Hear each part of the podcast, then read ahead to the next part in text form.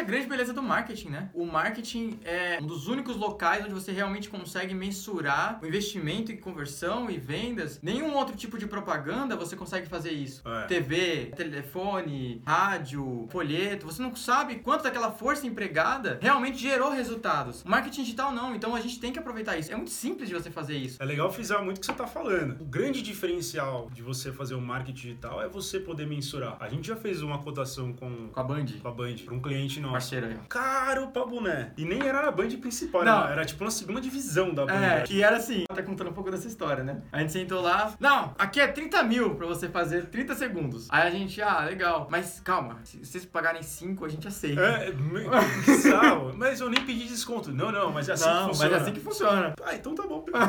Mano, não era esses números não, hein? Era tipo no- de 90 pra 30. Era 90 pra 30, É. e se você fizesse mais um negocinho, você pagava 15. É, ridículo. Aí a gente perguntou, primeira Band, coisa nada que a gente contra vocês. perguntou. Ah, não, imagina. É, a gente perguntou assim, legal, mas qual que é o retorno? Dá pra mensurar o retorno? O cara falou assim, não, não dá.